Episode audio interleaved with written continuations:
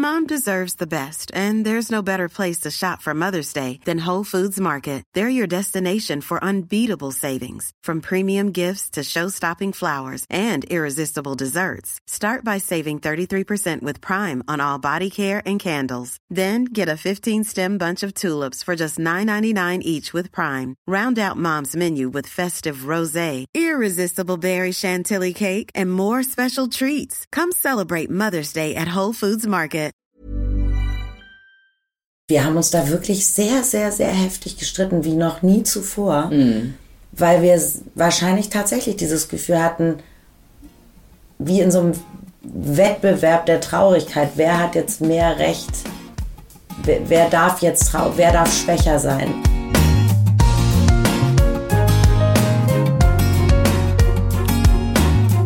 Klagen, lachen, klüger werden. Herzlich willkommen zu meinem Podcast Frauenstimmen. Frauenstimmen, das sind alle 14 Tage sonntags ermutigende Gespräche mit mutigen Frauen über das Loslassen und das Aufbrechen, das Verlieren, das Suchen und das Finden. Ich bin Eldiko von Kürti und heute habe ich zwei Frauen zu Gast. Armgard und Laura Karasek, Mutter und Tochter, die eine 40, die andere 70 Jahre alt. Zusammen haben sie ein Buch geschrieben, Das Gespräch unseres Lebens, das in mir Neid, Begeisterung und Entsetzen hervorgerufen hat. Neid, weil meine Mutter seit einem Vierteljahrhundert tot ist und ich nie die Chance hatte, ihr als erwachsene Frau, verheiratet und selbst Mutter zu begegnen. Sie starb, bevor ich anfing, mich ernsthaft für sie, ihr Schicksal, ihre Gedanken und Seelennöte zu interessieren. Ich bin begeistert und auch erschrocken, mit wie viel Ehrlichkeit und auch Schonungslosigkeit sich Armgard und ihre Tochter Laura in ihrem Buch und in diesem Gespräch auseinandersetzen. Die beiden sind so unterschiedlich. Ratio trifft Drama, Feuerlöscher trifft Feuerwerk. Sie haben auch ganz unterschiedlich um den verstorbenen Mann, den verstorbenen Vater getrauert. Sie streiten, sie wundern sich übereinander, muten sich einander zu und lieben sich, wie nur Mutter und Tochter sich lieben können. Ich wünsche euch gute Unterhaltung und viele Erkenntnisse bei diesem bewegten und bewegenden Gespräch. Heute habe ich es mit zwei Frauenstimmen zu tun. Die eine sieht ich, das ist gut, dann kann man, äh, weiß man immer, wen ich anspreche. Sie Armgard und du Laura, beide Karasex. ähm, und da, die Mehrzahl benutze ich du. Gut. ihr, ihr habt ein ihr. Ja. Genau, okay. ihr. Äh, also ich duze euch in der Mehrzahl. Sehr gut. Ähm, ihr habt ein Buch geschrieben, Das Gespräch unseres Lebens. Und ich habe das äh, gelesen, das Buch mit so einer Mischung aus Neid, Begeisterung und blankem Entsetzen. Warum Neid und warum Entsetzen? Also Neid. Begeisterung äh, verstehe ich ja. Begeisterung verstehe ich. Das du nicht ja, aber das möchte ich jetzt mal wissen. Warum also Neid? Also der Neid, weil ähm, meine Mutter ist schon sehr lange tot und mhm. ich dachte, boah, wie wäre das gewesen, wenn ich meine Mutter so lange gehabt hätte, bis ich Interesse an so einem Gespräch gehabt habe. Meine Mutter starb, da war ich Mitte 20, da war ich nicht nee, so weit. Ist man noch nicht so weit. Nee. Ähm, und Begeisterung, weil es einfach wirklich ja hochinteressant ist, wenn zwei äh, so inspirierende Frauen miteinander sprechen und weil ich auch begeistert war einerseits von der Offenheit und das blanke Entsetzen hatte auch mit der Offenheit zu tun. Ja. Weil ich manchmal dachte, puh, ist so viel Ehrlichkeit gut? Würde ich mich das trauen? Weil, weil ja auch so viele Unterschiede und so viel Fremdheit und oder Ungleichheit mhm. äh, da auftauchten. Und ich weiß nicht, ob euch, mit was für Gefühlen habt ihr dieses Gespräch geführt? Könnt ihr das verstehen, dass man das liest und denkt so, boah, ihr nehmt ja wirklich kein Blatt vor den Mund. Also insbesondere auch Sie, Armgard, ne, weil Sie sagen, ich verstehe dich überhaupt nicht, an ja. in relativ vielen Stellen wo man so denkt, oh, da Moselwein trifft auf, äh, auf was hat Jägermeister oder, oder, oder äh, Bitterwasser. Das, das, Bild gefällt mir schon mal, Moselwein. Der Moselwein-Vergleich ist aber von Ihnen. Ja. Ich will nicht üblich sagen, ja. Moselwein. Und ähm, weiß ich, diese Unterschiedlichkeit also fasziniert und erschreckt mich gleichzeitig. Aber das Tolle ist ja, dass man durch solche Gespräche erfährt, erstmal, wo man Unterschiede hat, wenn man es nicht schon ahnte, und zum Zweiten versucht, sich darüber zu begegnen, also zu sagen, warum reagierst du so schroff? Warum schreist du mich an, wenn du, wenn du dich äh, kritisiert fühlst. Warum brüllst du mich an wie eine Wahnsinnige? Weil ich kenne das gar nicht und von mir hat sie es auch nicht. Also dann versuche ich das ja zu verstehen. Wie kann jemand und so reagieren? Und ich lerne es ja nicht nur durch meine Tochter, sondern es gibt ja viele Menschen, die so einfach unverhofft so rumschreien und, und ihre, ihren Frust in Gebrüll äh, äußern. So, als würde ich nur schreien. Nein, ich habe das als Beispiel gesagt. Ja, du schreist mich schon an manchmal. Ich bin sehr impulsiv und das missfällt dir. Und dafür Nein, nicht das Impulsive, das Geschrei missfällt mir. Ich nenne es mal temperamentvoll. Sie findet es Geschrei, ich finde es ist, ich, ich habe Leben in mir. Du, äh, du schreist deine Mutter immer noch ab und zu an? Ja. Ja, neulich hat sie mich, und nach unserem Gespräch war es mal ein paar Wochen Ruhe. Und neulich hat Stunden. sie mich aber, nee, neulich hat sie mich aber unfassbar angeschrien. Und dann habe ich gedacht, oh Mist, jetzt hat sie es immer noch nicht kapiert, dass ich das nicht leiden kann. Und da war, aber du weißt doch, warum ich es tue. Ja, andererseits kann man sagen, ja, aber Armgard, Sie haben doch jetzt verstanden, warum das Ihre Tochter tut. Genau. Äh, aber ich Sie haben ihr ja erklärt. Das, in, ja. Es ist ja ein Liebesbeweis. Naja. Und damit kann man sich auch fein rausreden, rausreden. Ne, dass man seine Impulse nicht kontrolliert, weil es ist ja alles Liebe. Dann kann man auch aus Liebe jemanden umbringen und nachher sagen, auch so war jetzt nicht so böse gemeint. Ja, oder so ein Mann, der eine Frau überfällt und sagt, ja, ich hatte meine Impulse nicht naja, unter Kontrolle. Naja, also äh, Schreien ist jetzt nicht, das ist ja keine körperliche Gewalt und ich kann mich schon auch danach entschuldigen und du kannst froh sein, weil nach Papa habe ich meine Birne geworfen. Nach dir habe ich immerhin noch nichts geworfen. Also das ich, fehlt noch. ich habe halt ein sehr, ich, ich schreie dann, aber ich bin auch sehr gefühlvoll und ich bin halt auch sehr emotional und ich kann ja nicht, ich glaube, wenn du das eine aushebst, hebelst, also diese eine Seite des, des sehr zornigen oder sehr berührbaren Menschen, dann, dann hebelst du auch das andere, dann bügelst du auch das andere glatt. Also dann kriegst du einen Menschen, der eben in beide Richtungen das nicht mehr hat. Und dann musst du auch sagen, dafür kann meine Tochter auch so sich so freuen wie niemand mhm. oder so emotional sein wie niemand und so. Ja, aber auf der anderen Seite ist ja jemand, der verletzt wird. Mhm. Und ich, weil Sie das sagten ähm, in dem Gespräch, in dem Buch, äh, dass nie jemand sie so verletzt und so angeschrien mhm. hat wie ihre Tochter. Und das, mhm. das Oder klar, mein Mann, der konnte oh, das auch. Ja, ja. Die, die beiden ja. waren sich ja sehr ähnlich. Ähm, also da ist ja ein Gegenüber, dem das wirklich schrecklich wehtut. Mhm. Ich weiß, wovon ich spreche. Ich habe pubertierende Söhne äh, und einer von denen schreibt mich auch ganz gerne mal an. Ähm, und ich würde gerne mehr von der verletzten Seite einmal hören, weil, weil das das tut ja auch, wenn man das weiß, oh, sie ist halt so impulsiv, ja. tut nee, ja trotzdem Das tut trotzdem weh. weh und meine Reaktion ist dann, dass ich mich zurückziehe und mhm. irgendwie denke, ach, ich gehe mal in mein Zimmer oder ich setze mich woanders hin, wo ich dem ausweichen kann oder es ist ja eh schon passiert. Und dann sagt sie wieder, du bist so schnell beleidigt, wo ich dann denke, es ist ja keine Beleidigung von mir, sondern es ist nur ein der dem Schwall der Worte entkommen. Ja, so. Ja. ja, und dann reagiere ich natürlich irgendwann schon mit dem, na gut, denn eben nicht oder so. Also das findet, das findet sie wieder furchtbar. Aber sie schreien nicht zurück. Nein. Nein. Ich schreie nie. Nein. Das ist keine Regung, die Ihnen die aus Nein. Ihnen herauskommt. Habe ich nicht gelernt. Du hast mich noch nie angeschrieben. Nee. Das du, du bestrafst mich mit Kälte. Du bestrafst mich mit ja, du bist dann. Na, was heißt bestrafen? Das ist eine Reaktion. Ne? Ja, das ist ein, im Grunde ja in Deckung gehen dann. Ja, mhm. aber auch manchmal, wenn ich nicht geschrien habe. Also vielleicht ist mein Schreien für dich so verletzend wie für mich dein Zurückziehen mhm. und deine kalte Schulter und dieses gekränkt sein und im Raum auch stehen lassen, für mich ganz spürbar ich erwarte jetzt von dir eine Handlung. Also eine Entschuldigung. Ja, nee, ich sage ja auch, wenn ich nicht geschrien habe, du bist manchmal beleidigt, wenn eben Dinge nicht so laufen, wie du das möchtest, weil du eben ja auch ein Kontrollfreak bist und du hat, lässt so Dinge unausgesprochen, aber die sind halt ganz stark spürbar. Und dann ist man als Tochter in so einer Handlung, also wie in so einer Bringschuld, dann denkt man, jetzt muss ich das ansprechen, jetzt muss ich sie fragen was war denn da oder möchtest du das oder willst du jetzt essen gehen oder kann ich dir?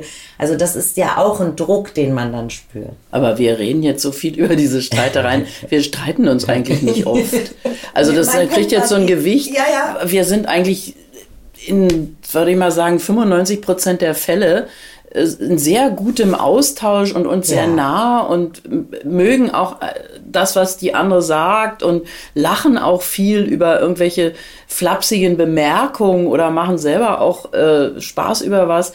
Also wir unterhalten uns ja auch viel ohne ja, Geschrei. Ja, ja, nee, mein Punkt war nur die, was ich eben in dem Buch auch so, so besonders interessant fand, die Ungle Unähnlichkeit, mhm. Ungleichheit. Und, und ich dachte, wenn ihr nicht euch lieben würdet, weiß ich gar nicht, ob ihr gut miteinander auskämt. Nicht, dass man nicht auch Leute mhm. mögen kann, die einem nicht ähnlich sind, aber ich weiß gar nicht, ob ihr nicht doch sehr weit auseinander wärt, äh, wenn diese Liebe, das Band der Liebe nicht zwischen Das stimmt, wäre. aber das ist ja eigentlich total schön, dass du das sagst, weil das zeigt ja eben, dass wir uns sehr lieben müssen, weil wir trotzdem ich eben dieses, diese Gefühl, ich mag eigentlich Menschen, die sehr gefühlig sind mhm. und sehr ähm, exzessiv auch leben und manchmal auch unvernünftig sind. Und meine Mutter ist für mich eigentlich eher ein Mensch, der nüchtern ist, der sachlich ist, der sozusagen als, als, äh, als Bild ist sie halt der Dokumentarfilm und ich die Telenovela. Aber mir tut das ja auch gut, in meinem nahen Umfeld einen Menschen zu haben, der mich mein Leben lang beobachtet und geliebt hat und der trotz allen Unterschiedlichkeiten für mich irgendwie auch ein Vorbild ist, weil als mhm. Frau war sie definitiv ein Vorbild für mich, als als arbeitender Mensch, wie sie, wie sie Mutter war, wie sie uns Kinder erzogen hat, wie sie Karriere gemacht hat, ähm, ist sie ein Vorbild. Und ja. trotzdem ist sie charakterlich kein ja, Vorbild. Ja, genau. Also auch was Emanzipation und naja gut, aber auch zum Beispiel beim Punkt Selbstbestimmung und Pragmatismus und äh, wie man das eigene Leben in die Hand äh, nimmt, da haben sie Armgard auch ganz schön viel auszusetzen an ihrer Tochter und machen daraus auch keinen Hehl. Naja, ich finde schon äh, toll, dass sie äh, leistungsorientiert ist und äh, alles ähm, macht, was sie sich vornimmt. Also sie hat ja nun auch zu Ende Jura studiert und alles alle Prüfungen mit äh, Auszeichnung bestanden und so. Und sie hat ein super Abi gemacht und sie war gut in der Schule und also, und Party Queen des Abi-Jahrgangs.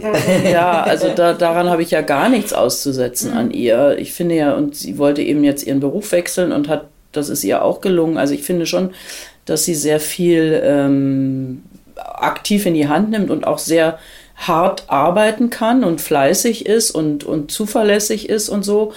Aber ähm, ich habe natürlich einiges an ihrem äh, Kleidungsstil auszusetzen, der mir immer zu aufgedonnert ist und zu hohe Absätze und zu äh, ja, aufgebrezelt und wo ich denke, das muss doch nicht sein. Also man kann doch Was auch sagst du, Ildiko? Sehe ich total aufgebrezelt? Äh, Sitze ich hier ja, Nee, jetzt nicht, aber muss das denn sein, dieses Aufgebrezelte und viel Busen zeigen und so? Warum muss das sein? Ich meine, versuche es wertfrei zu fragen. das gelingt dir nur mit dem. Nee, also weil die Frage ist ja, muss das sein? Ja, offenbar findest du, das muss sein. Du bist ja sehr, auch auf Instagram zeigst viel Haut. Haut und, und äh, sozusagen du zeigst deine weibliche Seite mhm. sehr. Und ich meine es wirklich wertvoll. Ja. Warum? Weil mir das nie so zur Verfügung gestanden hat. Also nicht nur, weil ich es nicht wollte unbedingt, sondern weil ich es auch nicht, ich hatte es nicht so zur Verfügung. Ich hätte gerne mehr damit gespielt. Aber warum? Echt? Ja. Mein Vater war blind. Ich hatte keinen ich war, ja. Flirtpartner ja, sozusagen. Ja, ja. Der, der, der geguckt ja, hat. Ja. ja, mich hat nie einer angeguckt. Und äh, deswegen bewundere ich das und gleichzeitig verachte ich es aber auch gerne, Natürlich. ganz gerne mal. Ne? Also muss ich ehrlich sagen. Und Sie wahrscheinlich auch im Grunde. Ich, find, ich finde dieses aufgedonnerte äh, immer auf Männer hin, guck mal, wie ah, ich präsentiere mich jetzt so hier hochhackig und kann kaum gehen, aber ziehe trotzdem die 10 Zentimeter hohen Absätze an. Wozu?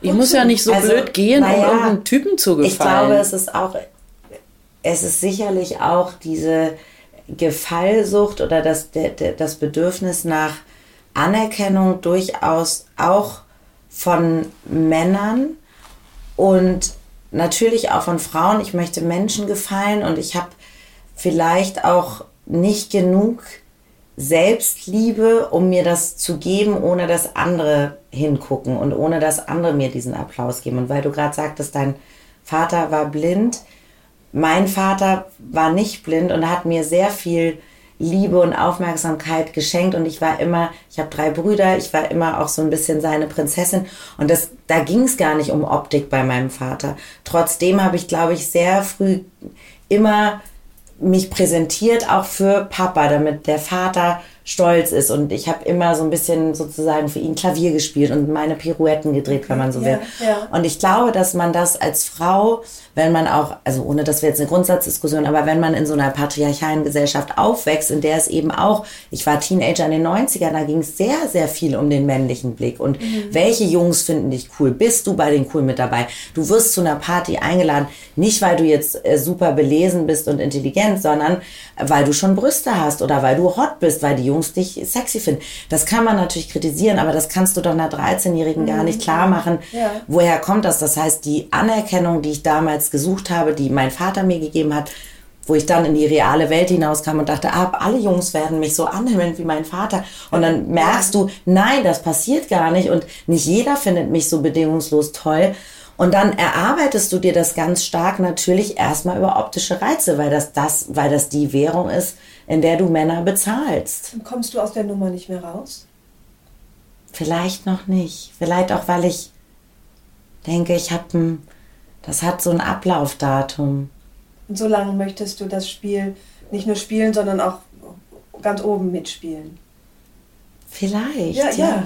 Und- Und ich meine es wirklich nicht abwerten. Nee, das war und, und Mhm. ich glaube, ich finde es trotzdem schade, dass es bei Frauen diesen Impuls gibt, den du ja auch hast und den ich wahrscheinlich, den alle Frauen haben, dass man es mit so einer Mischung aus Neid und Bewunderung betrachtet und gleichzeitig aber auch Verachtung. Ja. Und dass man eben ganz stark spürt, ach, die hat's ja nötig. Und ach, und bei Frauen ganz schnell diese Begriffe fallen, wie das sieht billig aus und das ist tussig und das ist drüber und das ist schlampig und das ist. Und ich denke mir immer, warum kann nicht jede Frau das Spiel so spielen, wie sie möchte? Warum darf sie nicht so aussehen, wie sie will? Weil Frag alles ein Zeichen weil- ist. ja. Weil alles ein Wert, ein Zeichen ist. Die, die Schuhe, die du trägst, die Frisur, die du hast, da wirst du mit die Uhr, die du am Handgelenk trägst, alles wird eingesortiert in eine bestimmte Gruppe von Zugehörigkeit. Und Frauen, die halt, sage ich mal, nicht, meine ich jetzt nicht dich damit, aber es gibt auch im Fernsehen Frauen, die haben ganz doll aufgespritzte Lippen und präsentieren ihren Busen wie im Dauerdürndl. Und wo man sich auch sagt, ja, sag mal, also die hat ja offenbar nichts anderes, womit sie punkten kann. Und das ist ja also wirklich äh, peinlich Aber doof. Warum ist das denn so schlimm? Also man, es muss Naja, ja es ist nicht schlimm. nicht jeder Es ist so- sein oder belesen oder so. Schade eigentlich. Aber so ist es normal. Ne? Ja. Weil ich, ich neige ja auch dazu und dann wiederum denke ich, warum soll nicht jeder mit dem, was er hat, was er kann, womit er punkten kann, mitspielen? Und wenn es der Körper ist, die schöne Figur oder das, die strahlenden Augen. Ähm, Man hat sich das ja auch zum Teil erarbeitet. Also ich habe ja auch Diabetes. Ich war sehr schlank als Kind. Ich war dann pummelig als Teenager und habe, ich mache jeden Tag Sport. Das ist ja nicht so, ah, ich kann essen, was ich will. Und das ist einfach, weil mein Körper macht, sondern natürlich tut man auch etwas dafür. Ich, ich, äh, ja, ich gehe halt jeden Tag joggen, schwimmen, ich mache Krafttraining. So, das fliegt mir nicht alles zu. Und ich, ich trinke gerne Alkohol und ich liebe Schokolade und das möchte ich mir auch nicht verkneifen, aber dafür verkneife ich mir vielleicht dann die äh, Pasta oder sowas. Also das ist ja auch alles etwas und es ist ja auch nicht so, dass ich hier rumsitze mit irgendwie, äh, also ich mal äh, mit mit Fake Fingernägeln und selbst das. Ich finde das so blöd bei Frauen, weil es immer so eine Kategorie gibt, die ist zu aufgebritzelt, die ist zu wenig. Oh, die ist verhärmt, die sieht jetzt aber schon umgebumst aus. Die hat jetzt aber Haare an den Beinen. Die hat einen Jutebeutel, das ist ein Dinkelkeks, aber die andere ist wieder zu. Das ist eine Barbie, das ist eine Hohlfritte. Also es ist nie es ist nie richtig, wie wir es machen. Und es wird sich so auf unsere Optik konzentriert bei Moderatoren, bei Menschen, die in der Öffentlichkeit stehen. Und das passiert bei Männern ja auch nicht. Wir reden ja auch nicht darüber, wie Herr Kerner aussieht oder Herr Pflaume Naja, oder, Herr, Herr, oder Elton oder so, sondern es ist immer nur bei Frauen ist wieder was falsch. Und das, das geht mir auf den Keks.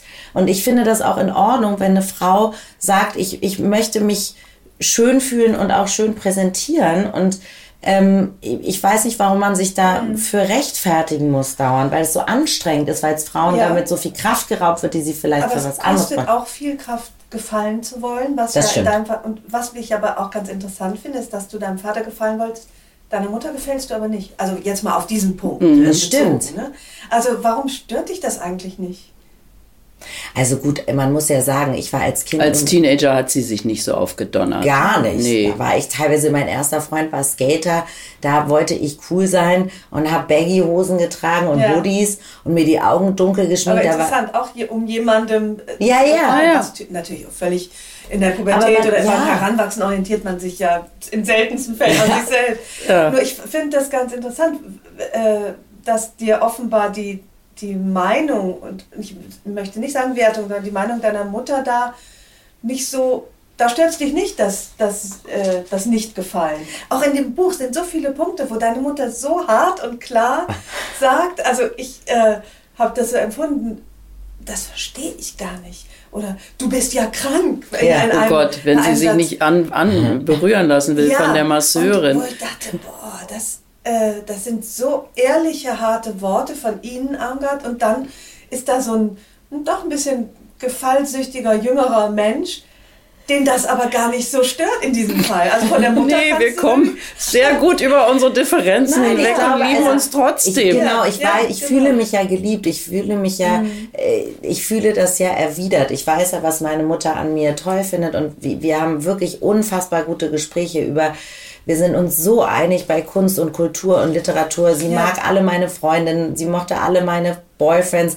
Also es war jetzt ja nicht so, dass du gedacht hast, oh Gott, was führt meine Tochter denn für ein Leben? Und es, du vermittelst mir jetzt auch nicht äh, das Gefühl, du siehst schrecklich aus, Laura, mach mal was, sondern du, du, also, sondern du sagst halt, mein Stil wäre das nicht. Umgekehrt ist es aber so, dass ich sage, mein Stil wäre ihre auch nicht, nur ich muss es ihr nicht dauernd sagen. Ich sage ja auch nicht, warum hast du das jetzt an oder das gefällt mir nicht, sondern ich versuche als Frau auf andere Frauen möglichst wertfrei und möglichst tolerant und großzügig zu sagen, wenn eine so rumlaufen möchte oder so, habe ich das nicht zu kommentieren. Es ist ihre Entscheidung und es geht mich nichts an und ich empfinde es fast als übergriffig.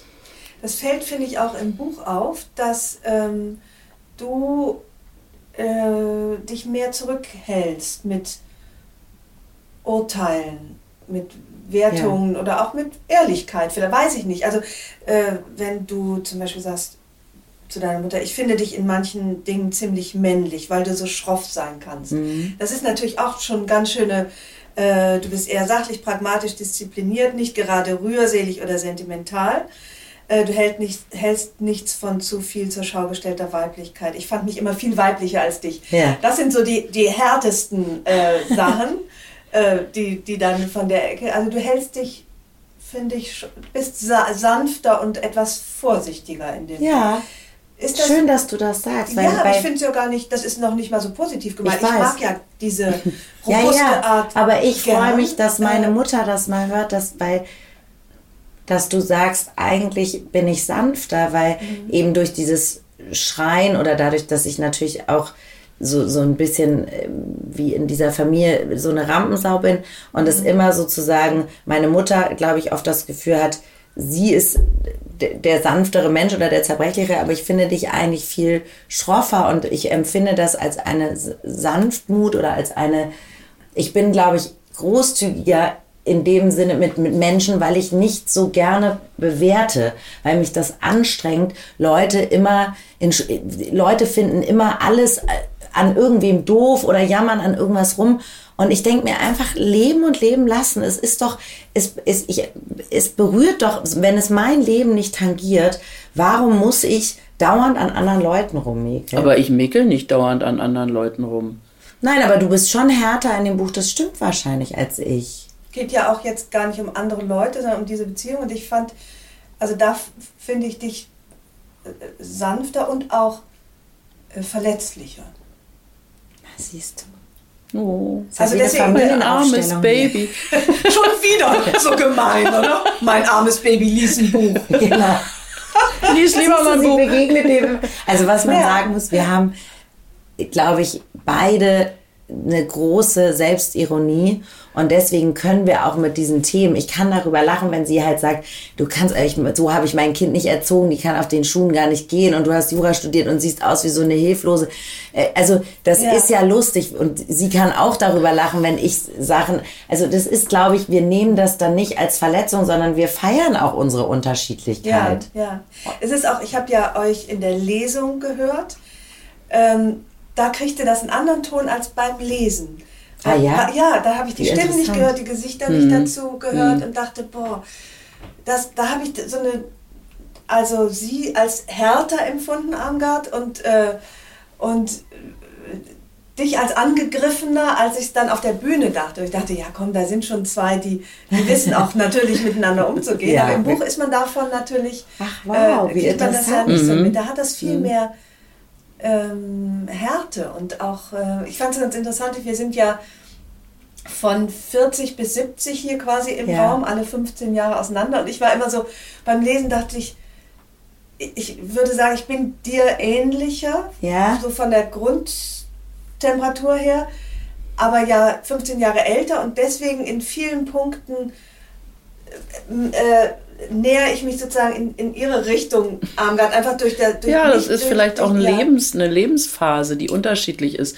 Ja. Klar, auf eine Art und Weise, also mir hat, ähm, so blöde das klingt, aber mir hat Härte im Leben auch beruflich äh, sehr genutzt. Also ich wollte auch keine Schwächen im Beruf zeigen, weil das immer so, öh, die Frau, die ist nicht, nicht zu belasten und so, das wollte ich mir nicht anhören und ich musste mich ja auch ähm, durchboxen. Also als ich angefangen habe am Theater als Regieassistentin, hat man mir nach zwei Jahren gesagt, als es um die Vertragsverlängerung ging, du kannst hier nicht bleiben, weil du nicht inszenieren kannst. Du bist eine Frau. Frauen inszenieren bei uns nicht. Ja, und so ja. war das damals. Und da legst du dir natürlich auch eine gewisse Härte im Beruf zu und sagst, ich muss da irgendwie durch. Also ich bin ja dann äh, Kritikerin geworden. Und das war ja lange Zeit auch äh, ein Männerjob. Ne? Das haben ja sehr Ist viele Männer. Härte, ich benutze jetzt das Wort, das Sie Ja. benutzt, benutzen, du nennst es eher vielleicht Schroffheit oder Mhm. dickeres Fell. Vielleicht ist mein Ein- Eindruck falsch, aber dass Sie den, die, das nicht nur unbedingt entwickelt haben, sondern auch als Charakter mitgebracht Ja. haben. Also anders jetzt als Ihre Tochter. Hm, weiß ich nicht, von zu Hause aus. Also wenn ich versuche an mich selbst als Kind zu denken, war ich eher schüchtern und behütet und ähm, musste eigentlich nicht hart sein. Also mein Vater hat mich sehr, sehr verwöhnt und geliebt und der hat nur immer zu mir gesagt, lass dir nichts gefallen. Also ähm, das war so seine Devise und das hat mir auch sehr geholfen. Oder immer feste drauf, hat Ja, er stimmt. gesagt. Immer- Immer, feste drauf, ja. weil mein Vater auch wollte, dass ich mich durchsetzen kann. Und meine Ja. Mutter hat das auch befördert und hat immer gesagt, bloß nicht so früh heiraten und sieh zu, dass du irgendwie, das hat sie sogar Laura noch als Ratschlag mitgegeben, Ja. bloß nicht so früh heiraten, sieh zu, dass du irgendwie beruflich deinen Weg gehst. Also Eltern, die sehr an der Emanzipation ihrer Tochter interessiert waren, was damals Du warst ja auch das Ja. einzige Äh, Kind, ne? Also Ja. du warst ja. Einzelkind. Da gab es jetzt auch keine Brüder zum Vergleich. Du musstest dich auch nicht messen, durchboxen. Das ist sicherlich auch etwas. Ähm, Ja, aber meine Mutter hatte vier Brüder beispielsweise und ähm, ist die einzige, die kein Abitur machen durfte. Ja. ja. Und das habe ich als Kind schon als sehr ungerecht empfunden. Weil ihr Bruder, der nur ein Jahr älter war, der hat zum Abitur ein Segelboot bekommen. Und nicht nur, dass sie kein Abitur machen durfte, sondern sie hat dann halt auch kein Segelboot bekommen. So, und so habe ich gedacht, warum ist das Mama, eigentlich danke, so? dass ich Abitur mache. Ja, nein. Ihr seid mit dem Segelboot hier, ne? Nein. Ja, also Nein, aber- nein, ich Ja. habe das, Das, immer war, das als stand bei uns überhaupt sehr nicht zur Debatte. ungerecht. Auch Ja, ob ja. ich, also ich bin in einer Familie aufgewachsen, meine Mutter hat immer gearbeitet, mein Vater auch. Das für mich war, ich habe das nie in Frage gestellt, ob ich als Frau einmal arbeiten würde. Das war für mich völlig klar, dass ich arbeiten werde. Also das war überhaupt kein Also da gab es auch kein Gefälle zwischen deinem Bruder und dir. Im also Gegenteil. Nee, im Gegenteil. Sie Ja. hat das anspruchsvollere Studium gemacht. Ich meine jetzt, ja, mein ich meine sozusagen von der Behandlung der Eltern her auch Nein, nicht. Ne? Also nein. es gab nicht das wertvollere Geschlecht Nein, oder das. nein, überhaupt nicht. Nein, Nein. wenn überhaupt, dann war ich ein bisschen Ja. was wertvoll. Ja. Was aber ja auch dazu führt, Mein Mann hat Laura sehr verwöhnt und mein Sohn hat mal irgendwann zu mir gesagt, ich verstehe ja, dass Papa Laura lieber mag. Ich mag Frauen auch lieber. Aber es ist, ich bin sehr, Mhm. Ich bin sehr eng mit meinem Bruder, aber natürlich ähm, hat mich das sehr geprägt und sicherlich kommt diese ganze Männerbezogenheit, die ich vielleicht hatte, ich habe ganz tolle Freundinnen, ich liebe Frauen, aber ist sicherlich durch die außergewöhnliche Aufmerksamkeit, die ich von meinem Vater immer bekommen habe, dass ich stets versuche und vor allem jetzt, wo er nicht mehr lebt, seit sieben Jahren, ähm, seit acht, Acht Jahren, Jahren. Ich habe gerade gedacht, Ich so nach, Gott. gerade nachgeschaut. Ach, ja. Also das ist so ein Loch, dieses, diese väterliche Liebe dauernd ersetzen zu wollen, glaube ich. Und es ist schwer auch das zu finden, weil mein Vater hat mich nie gelangweilt. Und ich habe dann auch oft so bei Jungs gedacht, oh Gott, also da unterhalte ich mich echt lieber mit meinem Vater. Das ist, ist jetzt öde und so. Also ich glaube schon, dass das was gemacht hat, aber ich glaube, um das zu meiner Mutter zu sagen mit der Schroffheit, ich glaube schon, dass das in deinem Wesen ist. Du hast einen anderen Charakter als ich. Ja. Und das ist vielleicht. Mein Vater war auch ein bisschen schroff, wenn ich drüber nachdenke. Ja, dein Vater Lassen war auch Sie mal, oder? Und mein Vater war auch so gefallsüchtig. Der war auch so bedürftig und der wollte immer Das so. sagen Sie auch im Buch, dass Ihnen das manchmal peinlich war, Ja. diese beiden Ja, gefallsüchtigen ja. Menschen Immer. zu Hause. Oh, hast du schon meinen, meinen Artikel gelesen? Und guck mal, hier habe ich eine tolle Rezension. Und ach, äh, Mein Vater hatte ja immer diese Poster zu Hause von sich selbst und wo dann stand seine Lesungen. Lesung ausverkauft, stand dann groß da drüber. Leider ausverkauft. Das hat er dann immer unserer Kinderfrau erzählt. Und das musste da monatelang hä- hängen, An seine seiner Wilhelm Tür. Busch Abende und so. Also der war, der war, aber das, das ist ja das Rührende. Eben, man kann darüber lachen. Ich kann auch über mich lachen. Man, kann darüber lachen, man muss aber nicht darüber Nein, man kann muss auch nicht. Doof finden. Man findet es auch doof. Und dann als, als Frau, ehrlich gesagt, würde ich auch mal sagen, also Helmut. ja. Ich fand das halt immer, vielleicht habe ich mir das falsch abgeguckt, weil ich natürlich meinen Vater auch immer so liebenswert fand. Und ich da, deswegen sage ich ja auch in dem Buch, wir reden ja nun auch über Männer und in wen wir uns so verliebt haben und Liebeskummer und so. Und meine Mutter sagt ja irgendwie so, der Angeber findet sie ganz schlimm und Machos. Das stört mich überhaupt nicht, weil mein Vater war auf eine Art ja eben nicht mit Bescheidenheit gesegnet. Und Aber er war kein kann, Macho. Äh, nein, aber ich kann mit solchen Männern umgehen. Also ich kann das handeln, weil dann bin ich halt selber auch nicht bescheiden. Ich kann mich da besser durchsetzen und dann mache ich halt den Posterwettbewerb. Ja, dann bringe ich noch meine eigene Tasse mit, wo mein Gesicht drauf ist. Also das ist mir dann egal. In diesen Kampf, in dieses Battle steige ich ein. Ja, ja, ja, Ja, das ja. triggert mich. Das ist eher so, dass ich dann denke, okay, you wanna play, let's play. Also das ist eher was, was mir dann Spaß macht. Interessant. Ich habe ein, ein bisschen ähnliche Konstellation zu Hause. Ich war allerdings Einzelkind und auch meinem Vater sehr ähnlich, äh, also egoistischer, äh, auch gefallsüchtig und äh, meine Mutter war die zurückhaltendere. Ich weiß nicht, ich habe den Eindruck gewonnen, je mehr ich mich jetzt mit meiner Familie beschäftigt habe, ich weiß nicht, ob es Ihnen vielleicht so ging, ähm, dass meine Mutter manchmal ein wenig einsam war, dass sie praktisch meinen Mann hatte, der schon ganz schön Viel Raum war. einnahm. Mhm. Und dann kam da noch eine Tochter, die auch so war. Mhm. Das ist ja, gut, nun hatten sie noch einen Jungen, das ist sicherlich was anderes. Der auch sehr laut und sehr, sehr, sehr, sehr viel redet. Also Okay. der ist auch sehr Bühnenshow-Talent eigentlich Ah, auch, ja. Also ich weiß, wie ging es Ihnen in dieser Konstellation? Naja, sagen wir mal so, ich habe ja immer sehr viel gearbeitet. Ich war Tageszeitungsjournalistin und musste sechs Tage die Woche Ja. arbeiten und bin morgens ins Büro und dann oft abends nur eine halbe Stunde nach Hause gekommen oder eine Stunde, um mit den Kindern noch ein Lego-Haus zu bauen und dann musste ich wieder ins Theater gehen. Also ich habe mich diesen ganzen Karasek Präsentationstheater, was zu Hause stand, fand, dann doch etwas entzogen und hatte Ja. zu tun und habe äh, meine Artikel geschrieben und meine Kollegen gehabt und meine Termine und so weiter. Also Dann waren Sie aber kein gutes Publikum, ne? Nee, nicht mehr so Karasek. gut. Nee, nicht so gut. Also Nee, man kriegt von ihr auch nicht den Applaus. Den habe Den ja man- immer, den man, den, für den man so hart arbeitet, ja. Den kriegt man nur, kriegte man eben von Helmut sehr leicht. Also das heißt, Papa und du, ihr habt euch gegenseitig Genau. applaudiert. Ja. Also mein Vater hat da immer geweint und gerührt und also egal, was ich da mittelmäßig aufgeführt habe, also immer, ah, wunderbar, wie sie das machen. Gott, der, der war so ganz bewegt. Und ich war halt auch immer so bewegt von ihm und ich habe immer, wir haben zusammen Gedichte gelesen und Rilke und Ringelnatz und Gottfried Benn und das war halt, wir waren halt die Berührbaren. Ich bin mit ihm in die. Oper gegangen, weil meine Mutter immer gesagt hat, das Gejaule höre ich mir nicht Na, an. also. Und ich bin dann mit ihm mit fünf Jahren zu den Salzburger Festspielen gefahren und das waren, wir hatten halt so dieses, wir haben uns gegenseitig mit diesem, mit diesem gefüttert, was unsere Ja. Egos brauchten. Ja, ja.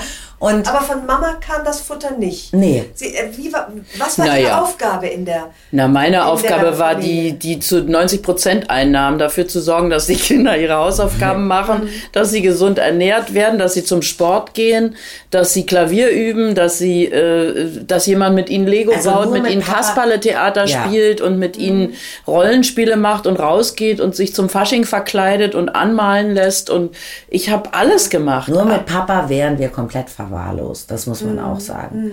Weil er war überhaupt nicht für die Alltagsdinge tauglich oder auch gar, der wusste auch nicht, wie unsere Klassenlehrerin heißt oder so. Das, da hat, damit hat er sich gar nicht beschäftigt.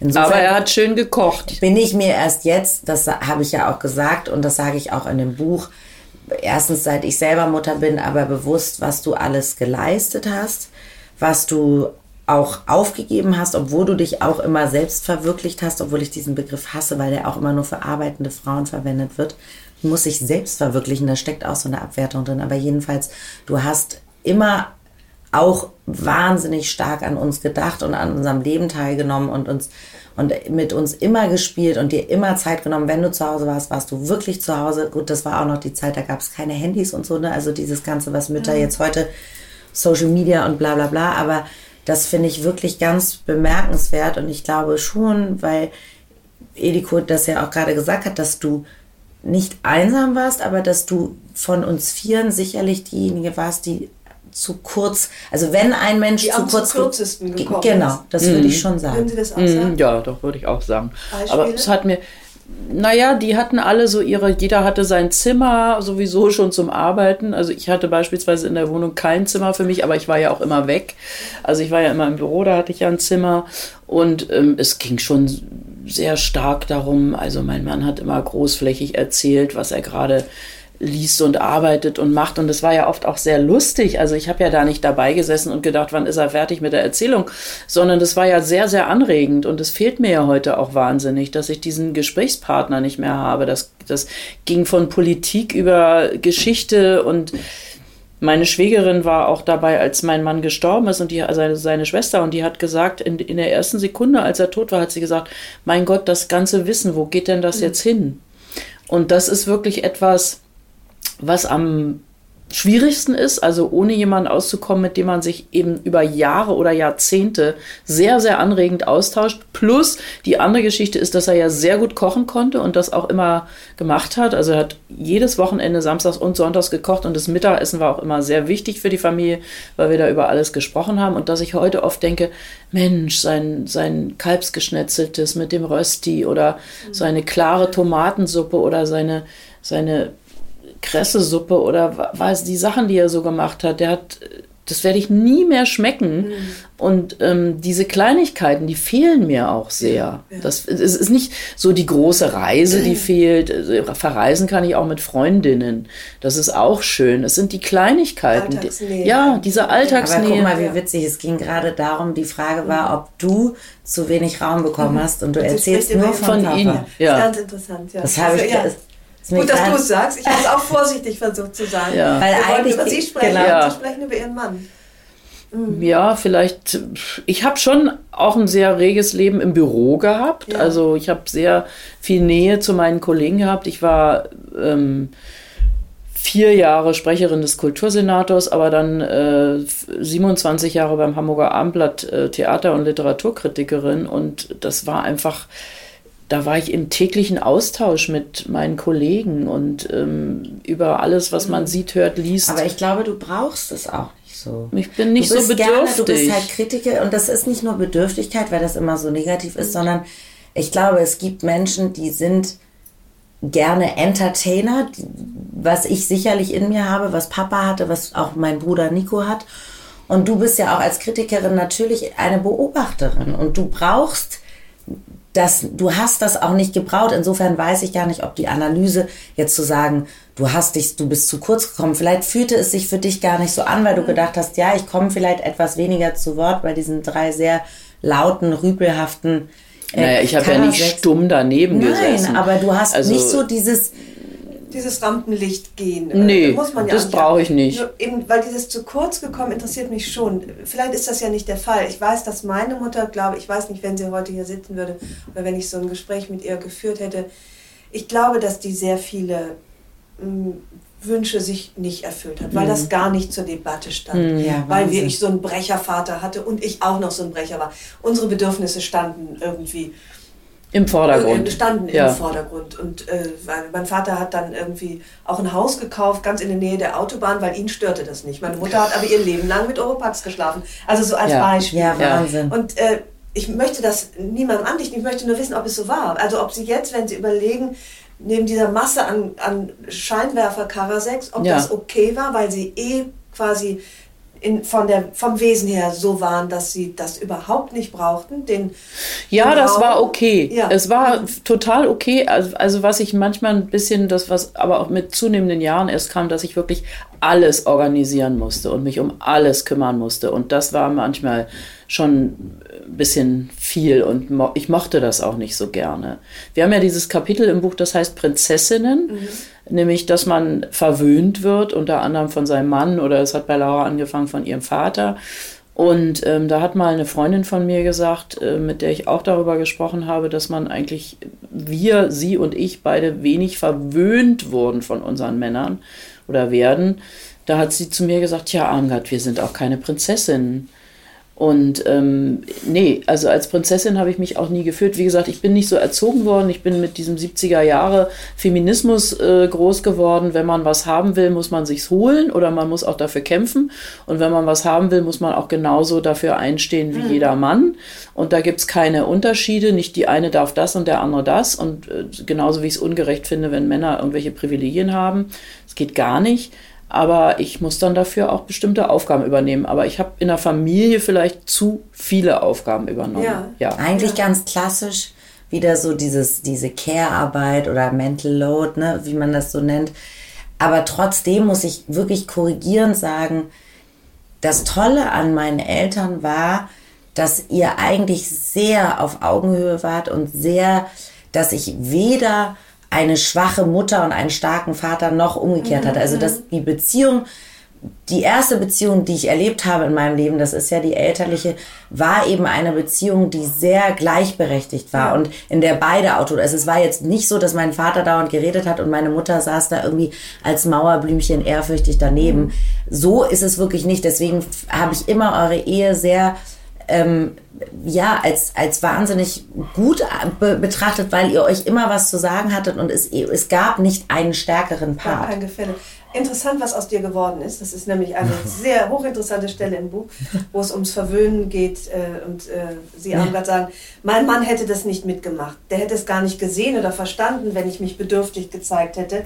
Wie gesagt, der wollte keine Prinzessin, der wollte eine Frau, wie es heute so schön heißt, auf Augenhöhe. Er wollte ja auch kein Prinz sein. Und dann sagst du, Laura, aber dann müsstest du dich doch umso mehr freuen, dass du einen weiblichen Macho erzogen hast. Das finde ich so lustig und bitte erklärt mir das doch mal gemeinsam, was, was es mit diesem weiblichen Macho auf sich hat und ob Sie Armgard wirklich froh sind darüber. Bist du nicht stolz, Mama?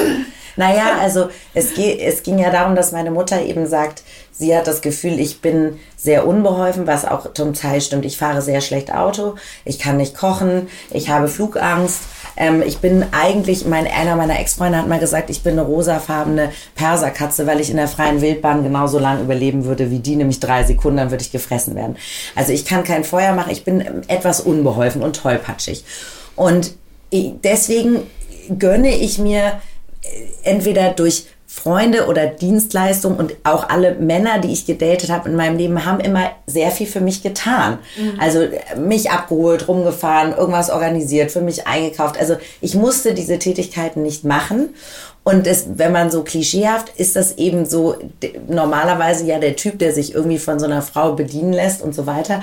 Und deswegen habe ich gesagt, ich bin weiblicher Macho. Nicht die Prinzessin, sondern sie hat sich einen Dienstleister Genau, herangezogen. genau. Also ich bin eigentlich, Ja. ich, ich biete natürlich dafür top quality, qualitative Unterhaltung. Nein, ich, ich bin ja, ich habe auch meine sehr, Du bringst ja auch was ein. ich bringe was ein. Du siehst ja auch sehr gut aus. Ja, Ich bringe, genau, Arbeitet ich ständig Crosstrainer, Sport während der an Mann, sich. Genau, ich mache Sport damit der. Mann damit noch eine Fuhre, eine Wasserkiste noch eine reinholt. Wasserkiste schleppt und äh, irgendwie die Pfandflaschen zum Container bringt. Nein, aber ähm, ich glaube, diese Aufteilung, also ich mache schon natürlich auch Dinge, die ich kann, aber ich kann das alles nicht und ich finde das auch schön, auch wenn das nicht vielleicht ist es gerade feministisch oder nicht, das diskutieren wir auch in dem Buch, dass ich eben so gewisse Dinge nicht kann und, und mir machen lasse und dass ich da auch keine Scheu habe, sozusagen mich beschützen zu lassen oder mhm. mir helfen zu lassen. Also, dass ich nicht denke,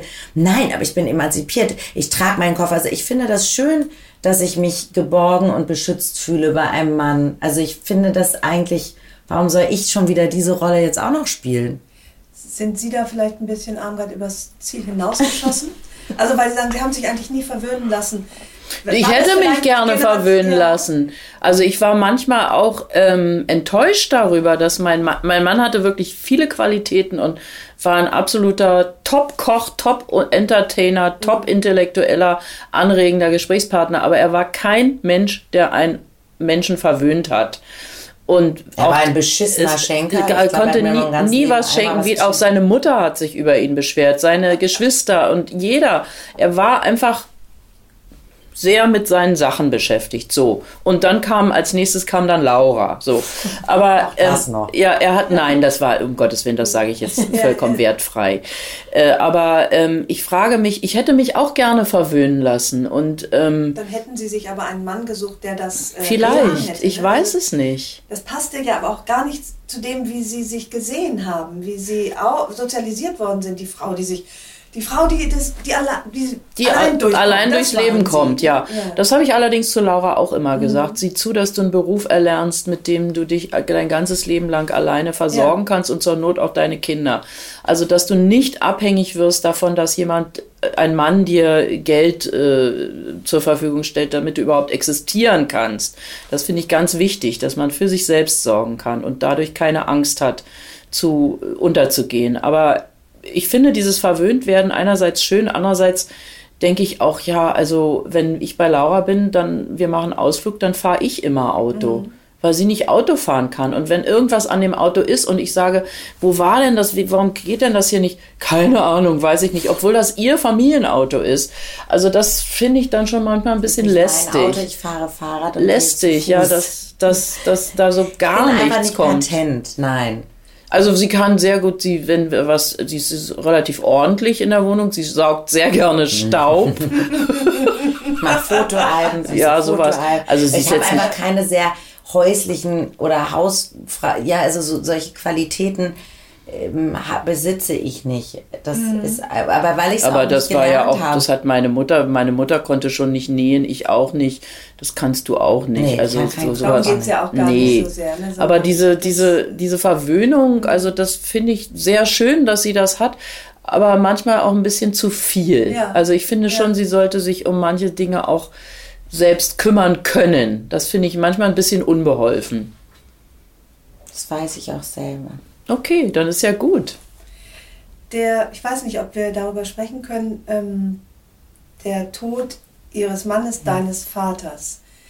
Ähm, hat euch das zusammengebracht? Die Menschen trauern ja unterschiedlich. Ähm, Nee, erstmal gar nicht. Wir haben uns äh, in, der, in, den, in dem Jahr danach äh, mehr gestritten als je zuvor, obwohl wir uns nie gestritten hatten davor eigentlich. Mhm. Also ich gehe ja Konflikten gerne ah. aus dem Weg und ja. Laura war es dann auch nicht wichtig, sich mit mir zu streiten und mir war es auch nicht wichtig. Also wir haben uns früher nie gestritten nee. und in dem Jahr, als dein Vater gestorben ist, haben wir uns sehr, das hängt vielleicht auch damit zusammen, dass ich dann lange bei Laura war, weil sie gerade Kinder geboren hatte. Die waren sehr, sehr klein, die waren zwei, drei Monate alt und ich bin dann einfach zu ihr gezogen für ein paar Wochen, um aus meiner leeren Wohnung zu entkommen und ihr natürlich mit den Zwillingen zu helfen, die äh, jede Art von Aufmerksamkeit natürlich brauchten. Und dadurch waren wir eben sehr viele Stunden beieinander und haben uns dann auch öfter verhakt. Also ich war traurig und sie war aber auch traurig, aber auf eine andere Art und Weise. Und sie war dann wahnsinnig pampig zu mir und ich habe gedacht, warum äh, sieht sie nicht, ähm, dass mein Leben jetzt vollkommen neu sortiert werden muss und sie hatte wahrscheinlich ihre eigene Art von Traurigkeit, die ich gar nicht gesehen habe, weil ich zu sehr mit meiner eigenen beschäftigt war. Also wir sind sehr aneinander geraten in der mhm. Zeit und hatten mussten ja erstmal wieder eine neue Rolle innerhalb mhm. des Familiengefüges ja. finden, ja. Früher war es ja so, wir haben gesagt, bei uns wird Weihnachten gefeiert, die Kinder kommen, alle kommen zu uns, wir hatten auch Freunde da und Gäste und Familie. Und plötzlich war das alles nicht mehr so. Und dann habe ich zu ihr mal gesagt, Laura, jetzt bist du die Chefin. Und dann hat sie gesagt, nee, ich will aber nicht die Chefin sein. Nee. Dann habe ich gesagt, ist aber so. Nach so demjenigen, der Kinder hat, richtet sich eben mhm. die Familie. Und es ist auch heute so, dass es alles über, über Lauras Familie äh, bestimmt wird, weil eben da Kinder sind und man sich nach den Kindern, ich richte mich gerne nach Kindern. Mhm. Aber ähm, dass ich erstmal ein Leben alleine leben musste. Ich war 38 Jahre mit meinem Mann zusammen und davor äh, fünf Jahre mit einem anderen Partner. Und davor habe ich ein Jahr in der WG gewohnt mhm. und davor bei meinen Eltern. Und ich habe nie, nie in meinem Leben alleine gewohnt, bis zu dem Zeitpunkt, wo mein Mann gestorben ist. Und das war sehr, sehr schwer zu lernen. Und nicht umsonst redet man vom Trauerjahr. Mhm. Und nach dem Trauerjahr kommt noch mal so ein halbes Jahr, wo man unsicher ist. Und dann fängt langsam an, so ein neues Leben Gestalt zu nehmen dass man merkt, jetzt bin ich alleine, jetzt mache ich das. Also ich habe dann sehr viele neue ähm, Aktivitäten angefangen. Ich habe dann Spanisch gelernt, habe äh, hab einen Chor angefangen, ja. singe in einem Chor sehr, sehr gerne. Chor singen macht gute Laune. Ich spiele wieder Klavier, ich nehme wieder Klavierstunden und mach und arbeite jetzt auch nicht mehr, was sehr angenehm ist. Also. naja, ich glaube. Darf ich noch einmal was fragen? Hatte jede von Ihnen nach dem Tod ich sag mal, Helmuts Tod, ja. äh, das Gefühl, den größeren Verlust erlitten zu haben? Vielleicht. Das kann ich Gute nicht sagen, Frage. weil ich denke natürlich, dass ich den größten Verlust erlitten habe. Laura hat ja ihre ihre Familie noch. Die hat Kinder und einen Mann und lebt ihr Leben. Und mein, ihr Leben ist ja dadurch, sie hat ja vorher auch nicht bei uns zu Hause gewohnt, sondern sie lebt ja ihr Leben weiter. Aber einen Vater gibt es natürlich auch nur einmal. Ne? Ja, ja genau, Mann kannst ja nochmal Mann kann man dann nochmal austauschen. Kannst noch viermal heiraten, ja. wenn es nach mir geht, Mama. Ich feiere das alles. Nein, also im Ernst, wahrscheinlich, die Frage ist sehr gut, Ildiko, weil ich glaube, das stimmt, dass man innerlich denkt, ja, wieso ich habe es doch viel schwerer. Ist doch mein Papa ist doch weg. Ich bin doch jetzt halbweise sozusagen. Mhm. Und auch weil ich ihm ja so nah war ähm, und ich eben vermutlich noch und das auch nicht gesehen habe. Natürlich ist es für dich schwerer, weil dein Leben sich umstellt. Aber ich war auf einmal Mutter geworden. Ich hatte Frühchen. Ich hatte zwei Kinder, die im Krankenhaus lagen. Mein Sohn auf der Intensivstation, meine Tochter auf der normalen Station. Mein Vater lag im Sterben, ist dann gestorben ich war aus der Kanzlei raus, weil ich ja Mutter, also ich war im Mutterschutz ja. dann. Ähm, und ich hatte wirklich das, dann, das war wirklich so, als wären alle Spielfiguren auf so ein Brett umgefallen. Und auf einmal, ich war zu Hause, ich fühlte mich stuck. Also man ist ja eh als Frau dann, man wird Mutter und man denkt auf einmal so, Gott, worüber definiere ich? war davor so eine autonome Rechtsanwältin und und, und der Vater war noch weg und dann hatte ich noch eine Mutter, die auch noch quasi an mir gesaugt hat, wo ich doch schon zwei Säuglinge hatte und die auch noch Aufmerksamkeit brauchte. Und ich dachte, ich kann das gerade nicht, ich kann gerade selber nicht stark sein, ich kann ja. das gerade gar nicht leisten, ich kann nicht für alle gerade da sein, weil ich selber auch nicht klarkomme und mich das so belastet hat mit meinen Kindern und diesem Krankenhaus und diesen Schläuchen und, und, und diesen, diesen, diesen, dieser Angst davor, da nie rauszukommen und auch nie wieder ein normales Leben führen zu können, wenn die Kinder krank sind. Das, wir haben uns da wirklich sehr, sehr, sehr heftig gestritten, wie noch nie zuvor, mhm. weil wir wahrscheinlich tatsächlich dieses Gefühl hatten, wie in so einem Wettbewerb der Traurigkeit, wer hat jetzt mehr Recht wer, wer darf jetzt wer darf schwächer sein? Wer muss sich jetzt um wen kümmern? Du bist doch meine Mutter, du musst mich doch trösten. Und sie hat wahrscheinlich gesagt, ich bin gedacht, ich Wozu habe ich eine Tochter, bei der ich jetzt wohne? Die könnte doch mal sich um mich kümmern. Das ist interessant, wie alleine man dann doch auch mm. mit der Trauer mm. um denselben Menschen ist. Mm. Man ist total alleine ja. in der Trauer. Ja. Das ist ja überhaupt so eine Erfahrung. Das ist, ist so, ich habe mir das mal klar gemacht. Mein erster Lebensgefährte ist ja tödlich verunglückt bei einem Autounfall. Und dann war ich ja auch so alleine und dann habe ich mir das mal klar gemacht und habe gedacht, das ist wie, wenn dir ein Zahn gezogen wird. Nur du hast die Schmerzen. Deine Freundin kann sagen, ach du Arme, das tut mir leid, kann ich dir eine Tablette bringen. Aber Schmerzen hast nur du. Und wenn du einen geliebten Menschen verlierst, hast nur du die Schmerzen. Alle anderen können sagen, soll ich dir eine Suppe bringen oder, oder wollen wir zusammen was machen? Aber den Schmerz haben die nicht. Ja, aber hier hat eine Tochter ja. ihren Vater verloren und eine Frau ihren Mann und das ist ein unterschiedlicher Verlust. Mhm. mhm. Und, äh, und auch das schweißt dann in nicht dem Moment zusammen. gar nicht zusammen. Nee, nee. Nee, überhaupt nee. nicht. Nee. Obwohl es dann ja, jetzt sind wir ja ganz eng und auch enger, als wir zu Lebzeiten von Papa war. Ja, klar, auch weil du in einer anderen äh, Lebensphase warst. Das ist natürlich auch sowas, dass wir das Buch jetzt gemacht haben, hängt sicher auch damit zusammen, dass Laura jetzt etwas älter ist. Also als sie 25 war, da hat sie natürlich auch nicht mehr bei mir gewohnt und da waren wir auch nicht, also wir waren immer eng. Sie hat mich auch viel gefragt oder uns viel gefragt, aber es war nicht so, wie es jetzt ist. Nein. Und so ein Kapitel wie älter werden kann ich auch nur mit ihr machen, weil sie ja auch schon älter geworden ist. Sie hat ja, Ja, auch genau, schon ja. äh, Erfahrung gemacht, dass sie nicht mehr 20 ist und auch nicht mehr 30 ist. Und mit einer 25-Jährigen kannst du darüber nicht so gut sprechen. Ja, ja.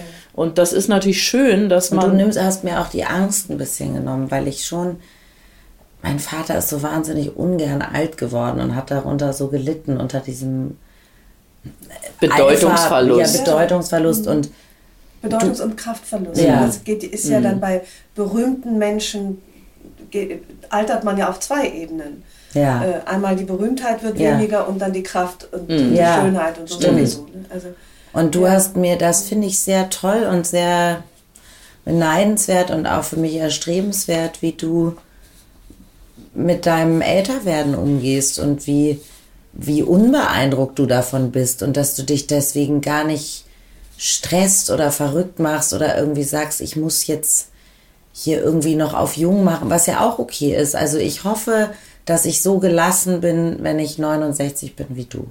aber darf ich kurz mal Mhm. was zitieren aus dem Buch Armgard? An meinem nächsten runden Mhm. Geburtstag werde ich 70. Ich habe noch nie so viel Panik vor einem Geburtstag Mhm. gehabt. 70 hört sich schon ziemlich nah am Grab an. Mhm. Wie viele Jahre bleiben mir noch? Das klingt jetzt nicht so gelassen. Und da, Nee. danach wollte ich nämlich fragen. Äh, Finde ich auch hat mich wirklich. aber überrascht, der Satz. Im, Ja. im, Ja, aber im, im Ganz, im Großen und ja. Ganzen ist sie doch eigentlich ja, sehr. ja, ja, genau. Deswegen glücklich. Im Ja. Großen und Ja. Ganzen finde ich mein Leben jetzt natürlich viel entspannter als zu der Zeit, als ich kleine Kinder hatte und im Beruf mich durchsetzen musste und auch noch tausend andere Baustellen im Leben hatte. Aber jetzt habe ich auch viel mehr Gelassenheit äh, zu sagen, nö, da gehe ich jetzt nicht hin oder ich gehe um 10 Uhr schon da weg, weil mir die Party nicht gefällt oder ich sehe das ganz entspannt. Ich mache sehr viele Sachen, die mir sehr viel Freude machen und äh, ich habe jetzt so viel Möglichkeiten, ähm, die Sachen zu erleben, auf die ich Lust habe, wie- selten zuvor, obwohl ich auch beruflich viel erlebt habe, was mir große, große Freude gemacht hat. Aber ich finde, wenn ich äh, sage, ich werde 70, ähm, das hört sich gruselig an. Gruselig. Meine Oma ist mit 73 gestorben und also zwischen 70 und 80 sterben noch ganz viele Leute. Also klar, ich bin gesund und ich bin äh, fit, aber ich hatte vor vier Jahren auch eine Hautkrebsdiagnose, das kann ja auch mal zurückkehren.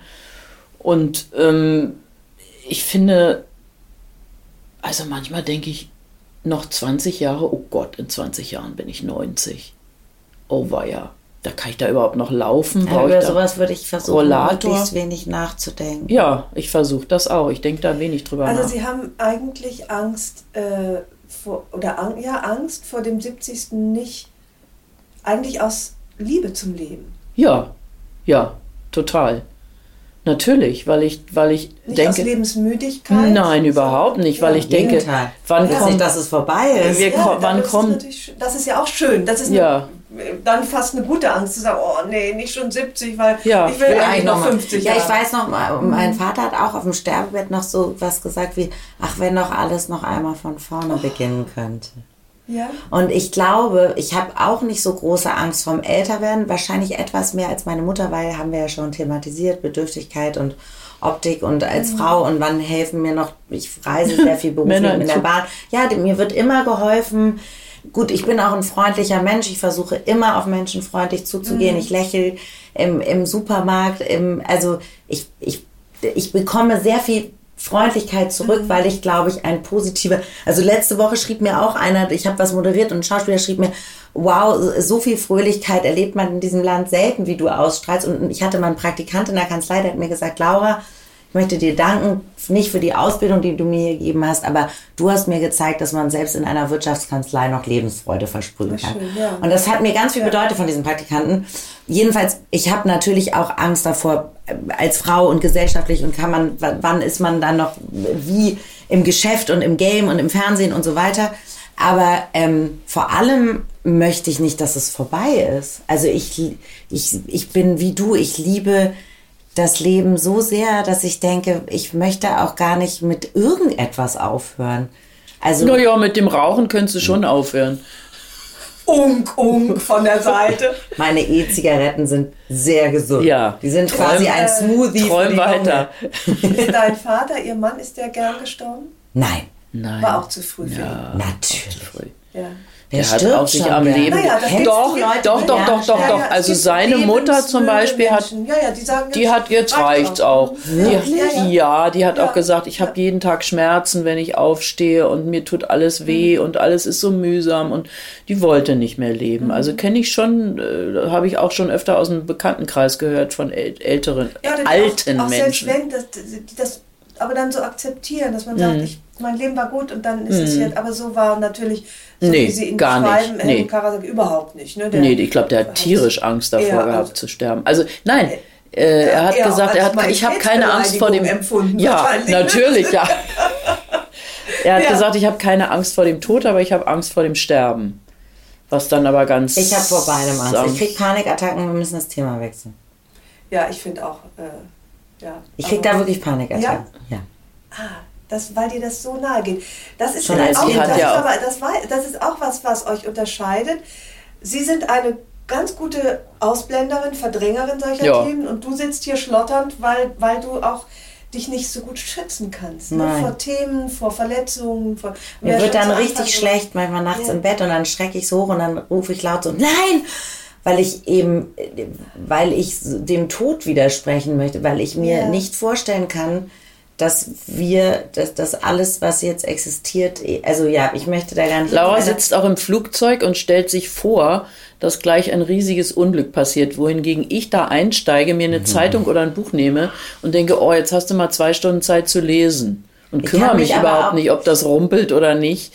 Und Laura kann an nichts anderes denken, als dass sie jetzt dass das abstürzt und Flugzeug- wie, wie, ich frage mich dann immer, wie fühlt sich jemand, der weiß, dass er gleich stirbt? So was Fantasie, denkt, was. Ja. genau? Ja. Was denkt jemand, der weiß, dass er gerade stirbt? Ja. Genau, mir hat das sogar mal eine diagnostiziert, die hat gesagt, das ist so eine kreative äh, Blabla-Angst. Also wenn man so zu viel Ja, Vorstellungskraft also hat. für, für bestimmte Ängste muss man Also ich kann ja noch nicht sein. mal den Tatort oder sowas gucken. Also ich Mhm. kann keine Krimis lesen, keine Sachen gucken, ich, weil das macht mit mir so, ich nehme es eigentlich immer unseren Eltern auch übel, dass die uns von Hitchcock mal die Vögel gezeigt haben und sowas.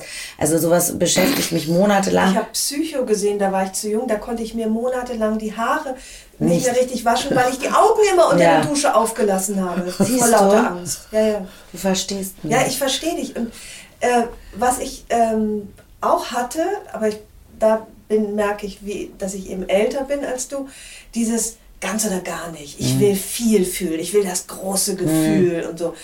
Oh, denke ich jetzt, ah ja, ja, ja, lass die Kleine mal reden. äh, äh, Ja, vielleicht wird es ja bei Laura auch mal anders. äh, bloß nicht Mittelmaß, bloß nicht Durchschnitt. Jetzt möchte ich aber ein wirklich, wa- was mich auch sehr berührt hat, noch kurz was lesen aus dem Buch und dann über diese Stelle noch sprechen. Ähm, Armgard sagt, das Glück liegt in der Mitte. Das hört sich vielleicht spießig an, aber ich glaube, wenn du sehr weit von der Mitte entfernt lebst, hast du niemanden mehr, mit dem du deine Erfahrungen teilen kannst. Und Laura sagt, Du hast immer gesagt, dass das Glück im Normalen liegt. Ich habe den Satz lange nicht verstanden oder nicht wahrhaben wollen. Für mich war das reißende Glück nur außerhalb der gesitteten Ordnung der Normalität, außerhalb des Gewöhnlichen möglich. Ich empfand die Mitte oft als zu banal. Vielleicht habe ich auch deswegen das Extreme so gesucht. Das ist aber noch nicht vorbei, oder? Du klingst hier klüger, als du bist.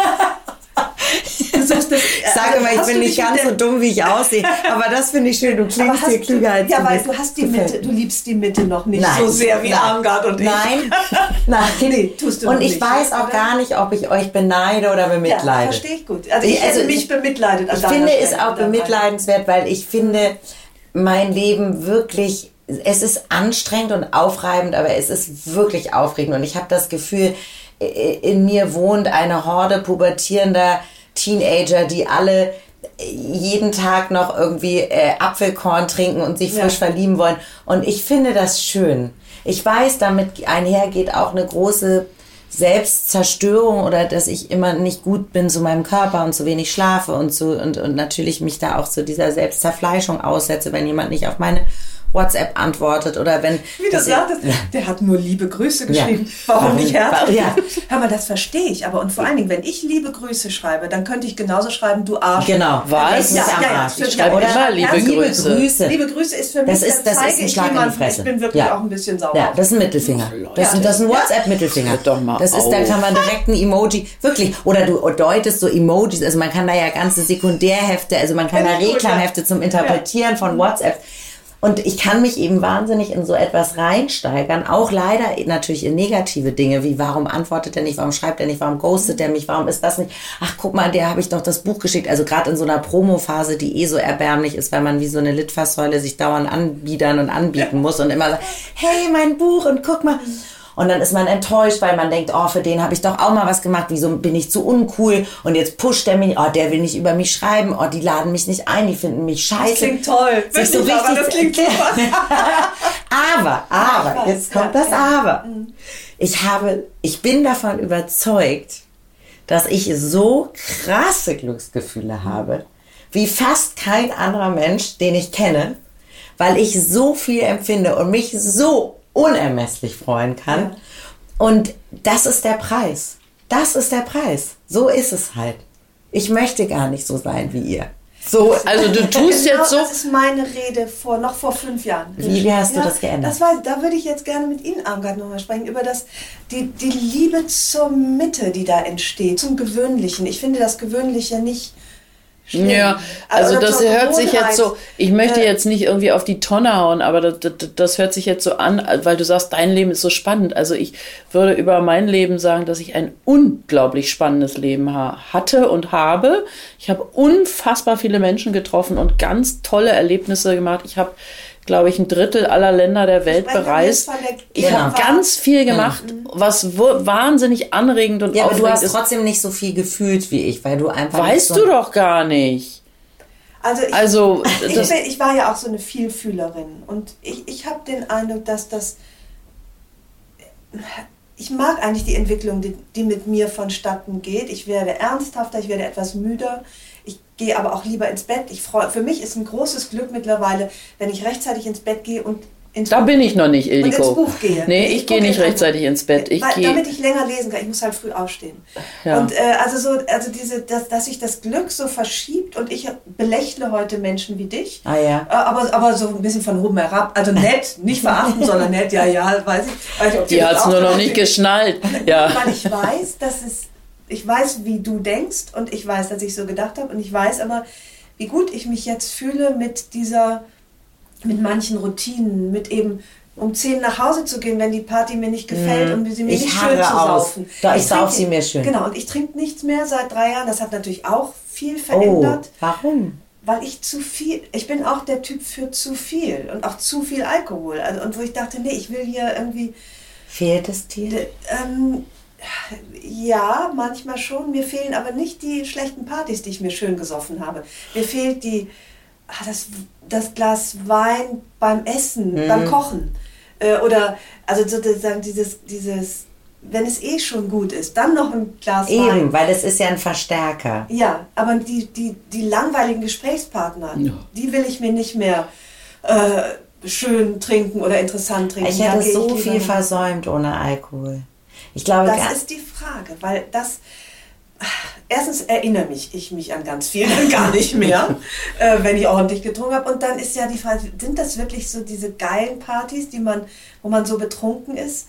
Ich weiß, also mein, ich trinke ja seit Jahrzehnten keinen Alkohol mehr, aber als ich noch Alkohol getrunken habe, hatte ich ganz viele ganz schreckliche Erlebnisse. Ich habe, ich bin aus der Kneipe gestolpert und bin im Rinnstein gelandet, mit dem Kopf auf dem Steindamm und bin da einfach auch Gut, liegen geblieben. kann man wirklich nicht über Alkohol reden, weil du trinkst einfach seit 40 Jahren, nicht seit über 40 Jahren. Ja, aber ich habe ja mal zehn Jahre ja. lang getrunken ja. und war sehr oft betrunken. Ich hatte den Kopf in der Toilette hängen und die Haare hingen in dem ja, gut, Klowasser. Das, das ist einfach eklig. Ich das ja ist auch mal auf der Cap San Diego und der Typ, in den ich verliebt war, hat mich gefunden in meinem eigenen Erbrochenen und so. Also ja, das war, ja, wow. ja aber, Schöne nein, Erlebnisse. Aber was ich damit sagen will fehlt mir schon. Eben. Also der, den Rausch hat man halt auch nicht mehr. Man Dieses sich dem hingeben und diesen Kontrollverlust und sich selbst ein bisschen verlassen und sich abgeben, wie so ein, man ist dann mal kurz und sich auch andere Dinge trauen, sich andere Dinge sagen, sich vielleicht auch eine Nähe vorgaukeln mit jemandem, die man gar nicht hat, mit einer Freundin oder es wird super emotional oder es, oder eben sich etwas schön saufen und man hat ja die, es macht ja nichts. In dem Moment ist es ja schön. Ist mir doch egal, ob ich es mir schön gesoffen habe. In dem Moment empfinde ich Ja, es ja okay. als authentisch. Ja. In dem Moment denke ich Ja, ja, ich habe ja. diese Gefühle. Ich habe mir auch früher ähm, Jungs, ja, dann, dann, dann hat man noch geknutscht und dann hat man gedacht, gut, nüchtern hätte ich den vielleicht nicht geküsst, aber es war ja trotzdem kein Idiot und so ein, so ein Kuss ist ja trotzdem Weißt was ja vielleicht Ich hätte deutlich weniger Sexualpartner Ja, gehabt. das wollte ich sagen, das hätte Aber ich alles soll das- versäumt. Ja, aber ist das ein Versäumnis? Doch, total. Ja. Man muss das alles mal Also ich finde mitgenommen. das auch. Ich finde aber, dass ich jetzt mit Mitte 50 oder Armgard vielleicht mit bald 70 kann man auch in eine andere Lebensphase reingehen, wo man sagt, das ist jetzt nicht mehr meins. Ohne das, und zwar ohne von Absolut. dir bedauert zu werden. Oder sagt, du bedauerst mich, ich belächle dich. Aber jetzt möchte ich ja doch mal von Armgard was über die Mitte erfahren. Ich habe einige, sagen wir mal, fangen wir mal beim äh, Geld an. Ich habe einige Bekannte, die sehr, sehr viel Geld haben im Laufe meines Lebens gekannt und es hört sich jetzt doof an, aber alle waren unglücklich. Die mag mich nur wegen meines Geldes und so weiter. Es ist wirklich so, dass es nicht glückverheißend ist, wenn man über sehr viel Geld verfügt. Auf der anderen Seite ist es genauso. Reich Ranitzky hat gesagt, ich weine lieber im Taxi als in der Straßenbahn, weil ähm, es immer schön ist, wenn man eine bestimmte Summe Geld hat. Aber wenn man gar kein Geld hat, ist man oft auch unglücklich, weil man so vieles gerne hätte, was man sich nicht leisten kann. So, das ist schon mal ein gutes Beispiel dafür, dass es eigentlich schön ist, in der Mitte zu schwimmen. Ähm, ich hatte mal einen, ich war ja immer sehr eng mit den Kollegen, hatte mal einen ein, einer aus dem Kollegenkreis ist dann Ressortleiter geworden und von da an sind wir nicht mehr mit dem Essen gegangen. Der war dann über uns. Wir waren die Gruppe der anderen und der hat ja. sich dann halt geärgert. Also das heißt, ich finde, es liegt sehr viel Glück darin, wenn man Erlebnisse, Lebenserfahrungen, ähm, Termine, äh, äh, Ausgehsachen mit Menschen teilt, weil sie Ähnliches erleben, weil sie sagen, oh, war das nicht eine tolle Party? Da haben wir, ihr habt gesoffen, ich habe dann was anderes gemacht oder so, weil man eben auf Früher hat man noch alle, haben wir alle noch Wetten das geguckt. So, Ja, ja. Beispiel, und das war auch ist sehr Ja, schön, das wenn man schön, mit ja. Menschen etwas teilt, wenn man Freundinnen hat, die zur selben Zeit Kinder haben wie man selbst Ja. und nicht Freundinnen, die eben gar keine Kinder haben oder deren Kinder schon groß sind. Es ist sehr schön, wenn man über ähnliche Urlaube reden kann mit Freunden. Oder ähnliche Krankheiten. Ich möchte Ähnlich- auch keine Krankheit Ja. haben, die noch nie jemand vorher Ja, hatte. genau. Boah. Wenn man über Da möchte ich nichts Besonderes Dazu ist noch nichts erfolgt. Nee. Bei der Krankheit möchte man jetzt nicht außergewöhnlich sein. Nein, Das und ich stimmt. möchte auch nicht Da mag man den unauffälligen Befund, wobei ich unauffällig sonst eher ein Adjektiv ist, was ich nicht gerne im Zusammenhang mit mir höre. Nee, unauffällig Also möchte ich auch nicht sein. Aber bei Krankheiten Hallo. schon. Ja, Ich- ich- oder, bei, oder bei dieser, dieser Leberfleck ist unauffällig, das Ja. hört man doch gerne, ja. Aber Laura ist so unauffällig mh, nicht so gern, ja. Kommt darauf an, womit man auffällt. Also ich zum Beispiel wollte nie mit Optik so sehr auffallen. Ich möchte aber Mit gehört Witz. werden. Ja. Mit Witz, mit Ja. Intelligenz im besten Fall ein bisschen ja. oder so. also man, wollte auch man immer kann gerne ja mit Witz auffallen, etwas aber leider ist nun mal die, Optik auch oft eine Eintrittskarte, dass man überhaupt gehört wird oder überhaupt einen Witz erzählen darf. Und sie bietet sich jetzt bei dir nun an. Warum soll man sich jetzt da auch nicht das, was man in der Wiege Das wollte ich jetzt gar nicht. Machen? naja, aber also, ich finde das schon bedauerlich, dass es natürlich etwas ist, da ich halte mich äh, für, für relativ lustig, ähm, vor allem für eine Frau, nein. aber ähm, äh, es ist eben so, es gibt eine Umfrage, in der wurden Männer und Frauen gefragt, was ihnen am wichtigsten ist bei der Partnerwahl. Und Männer wie Frauen haben gesagt Humor. Frauen meinen damit, dass der Mann sie zum Lachen bringt und Männer meinten damit, dass, Dass die, die Frau Frau- über ihre Witze Ja. lacht. Und das sagt ja schon alles. Und ich habe das Gefühl, mein Humor hat mir von all meinen Eroberungen und mein, ich hatte tolle und hotte und wunderbare Männer. Ich glaube, mein Humor hat vielleicht einen von denen ins Bett gekriegt, aber alle anderen habe ich durch was anderes. Und das ist eigentlich traurig. Das Ja, müssten das wir stimmt. ändern. Und dann fragen wir uns ja, warum brezeln sich Frauen auf oder warum äh, punkten Frauen mit diesem oder jenem? Ja, weil es halt leider so ist, dass, dass eben diese Währung so ist. Also klar, der Du willst ja letztlich keinen Mann, der nicht über deine Witze lacht. Also im Grunde ist es ja von den Signalen her schwierig, weil du ja die, so die Zielgruppe nicht erreichst, die du Genau. erreichen möchtest. Also ich, hatte, ich war eine Zeit lang mal blond und ganz Ja, dünn stimmt. und ich so. erinnere mich, ja, ja, du und warst da ja so. fanden mich aber dann Typen gut, die fand ich nicht gut. Also mhm. das war sozusagen so ein Interessenskonflikt. Ich habe Signale ausgesendet an die falsche, an die falschen Empfänger. An die falsche Zielgruppe. Ja. Du liefst im falschen Programm. Wie äh, wenn du auf RTL 2 läufst. So ja, ist das dann, wenn man blond ist. Ja. ja. Schön, dass ich blond bin. Ja, du willst aber Literaturkritik machen und hast aber jetzt blöderweise nur den Sendeplatz auf RTL 2. Genau, ist scheiße. Ja. ja. Und da hatte ich nie, nie eine, ich habe immer, und ich nehme an, dass es bei Ihnen ähnlich ist, ich hatte immer die richtigen Männer. ja, ich, genau ich hatte auch immer die richtigen Männer. Und geht immer dir das auch so? Oder wenn du ehrlich bist, müsstest du sagen, dass du doch ziemlich viele Männer vielleicht dann auch angelockt hast, die, äh, die überhaupt nicht für die nervig sind. Weil sie, weil sie selber Witze erzählen wollten und nicht über deine lachen. Ich kann also wie, ich kann gut mit Männern umgehen, die sehr dominant sind, weil ich das eben von zu Hause kenne dass, und die Eltern eben gleichberechtigt waren. Das heißt, ich habe nie gedacht, ach so, wenn der Mann stark ist, dann muss ich leise sein, sondern ja, ich kann. Du ordnest dich nicht unter. Überhaupt nicht. Ja. Und die meisten Männer, die, die das toll finden, sind genau die Männer, die ja. ich heiß finde. Weil das finde ich total hot, wenn ein Mann so souverän ist und so selbstbewusst, dass er eben nicht sagt, ich brauche eine, ich brauche eine Frau, die ich irgendwie so die, die so kuscht und die ich rumkommandieren kann oder so, sondern der eben sagt, ich, ich will genau das, ich will genau ja. die Provokation und ich will genau die Herausforderung. Und solche Männer habe ich schon auch. Mhm. Ich habe auch welche vergrault, ich habe welche angelockt, ich habe mal die mhm. falschen angelockt, aber es war auch eine interessante Erfahrung. Und das ist ja auch eine Art von Rausch und das ist ja auch durch Alkohol, also alles, was man damit, ich kann mich auch mit Musik in so ein Gefühl rein manövrieren. Ja, also ich wollte immer, ich sage ja nicht, das Leben, dein Leben war überhaupt nicht mittelmäßig, nee, Mama. dazu wollte ich auch gerne noch was sagen. Ihr habt mich jetzt hier überquatscht. Ja, ja, stimmt. So, also ich komme überhaupt nicht mehr dazu. Ich wollte einfach dieses emotionale Mittelmaß nicht. Ich wollte nicht sagen, ah, ich bin so ausgeglichen und so, als, emotionales so. Mittelmaß. So. Sind wir Armgard emotionales Mittelmaß? Ähm, ja, ich finde das sehr angenehm. Ich möchte, ich, ich sage das auch im Buch, ich möchte mich weder als zusammengekrümmter Embryo auf dem Fußboden liegend sehen, weil ich gerade Liebeskummer Wie? habe. Das finde ich entsetzlich. So ein Mensch möchte ich nicht sein. Waren Sie aber auch nie.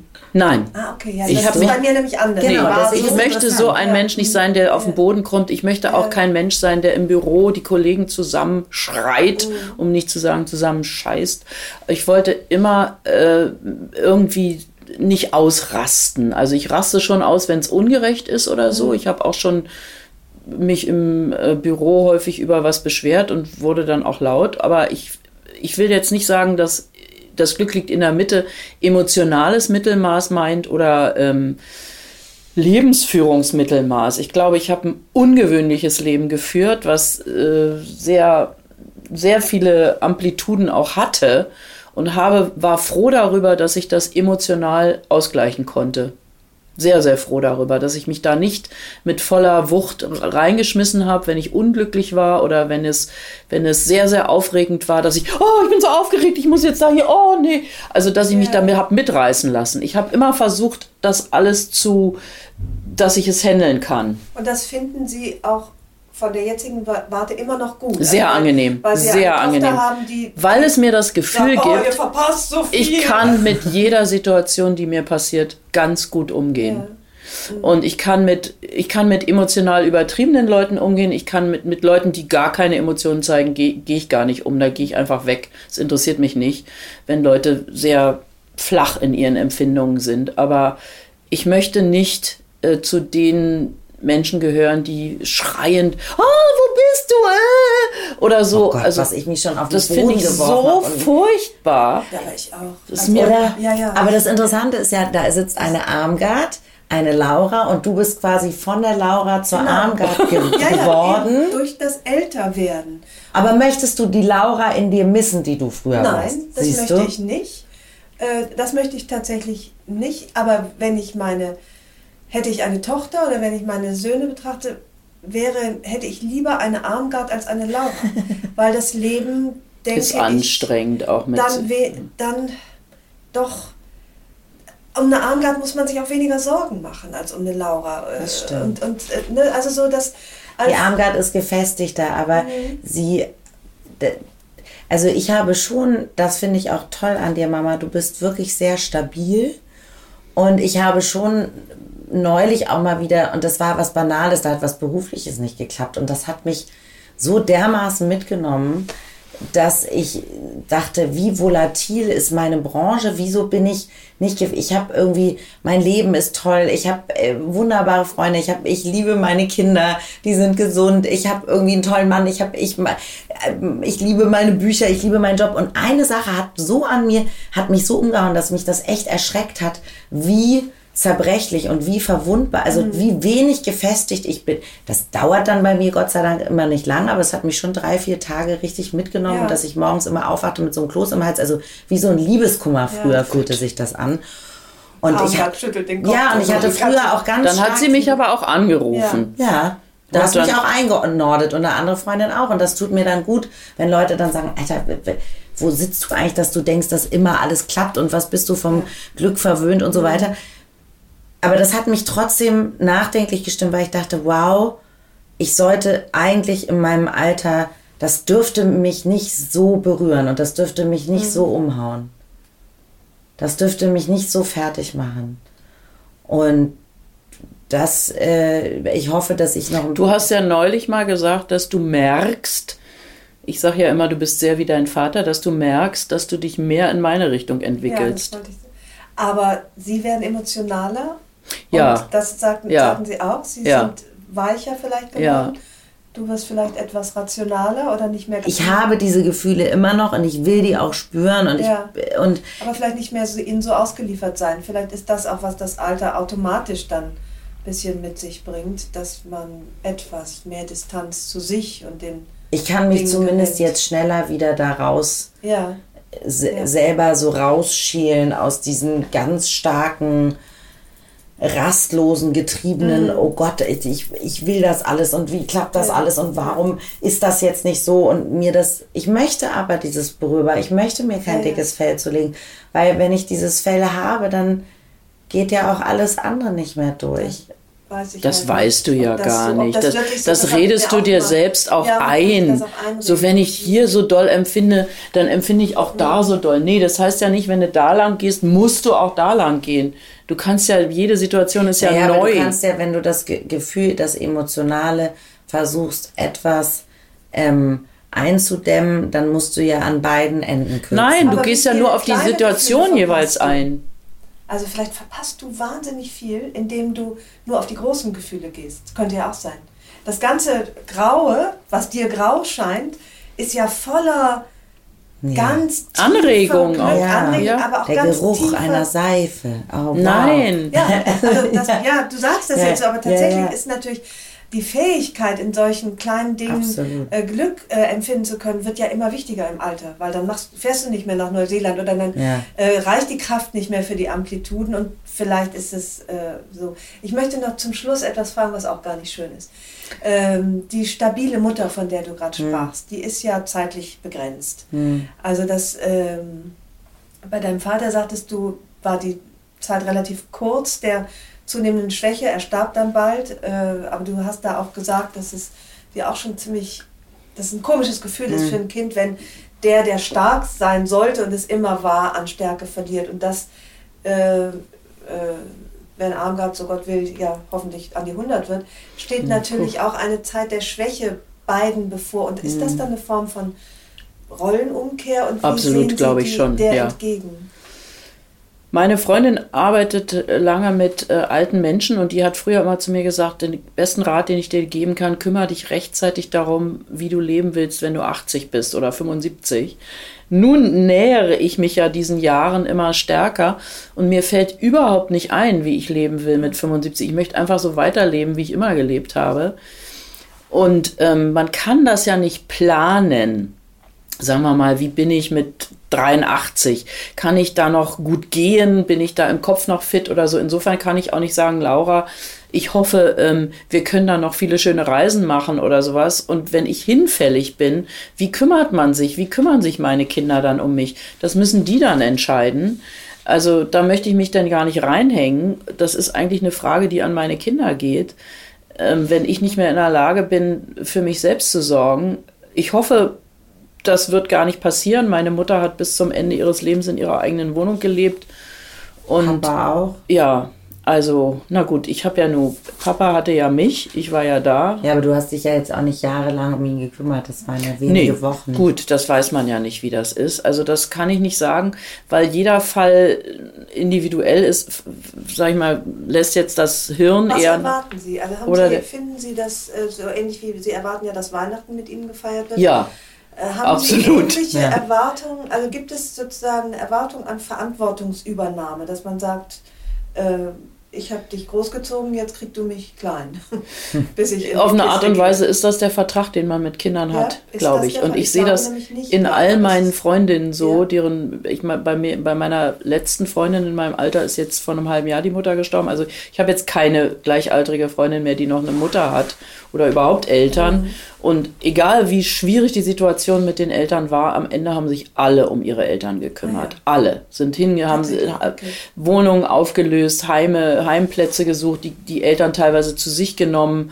Und ähm, Mhm. irgendwie ist das der, ja, ist so unausgesprochen der Vertrag, den man mit Kindern hat. Auch wenn man, man weiß ja gar nicht, haben die denn selber noch Kinder im Haus? Sind die dann selbst gesund?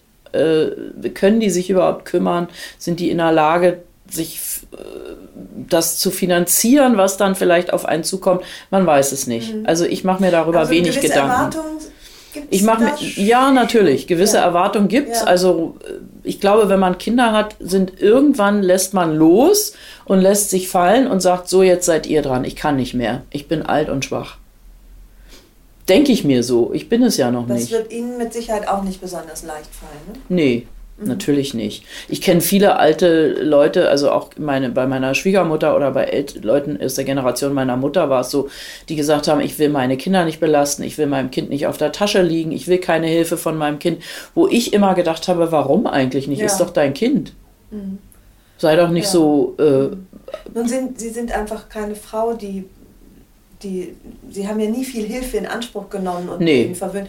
Mir würde es auch überhaupt, ich will liege meinen Kindern gerne auf der Tasche und äh, würde auch mich pflegen lassen. Du hättest wahrscheinlich damit auch kein Problem. Du lässt dich ja jetzt schon pflegen. ja.